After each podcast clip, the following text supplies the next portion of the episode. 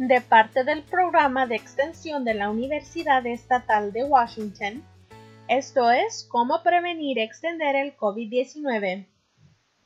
Con la orden de quedarse en casa, esta mañana mi esposo y yo platicamos sobre las diferencias en nuestras vidas en comparación con cómo estaban en marzo. Quedarse en casa se siente restrictivo e limitado. Aún es una orden necesaria para disminuir la velocidad de infectados. Esto permite darles tiempo a los científicos médicos de encontrar un tratamiento efectivo, desarrollar una vacuna o aprender más del virus. ¿Qué pasa si le cambias el modo de asimilar la orden de quedarse en casa a hospedaje en casa?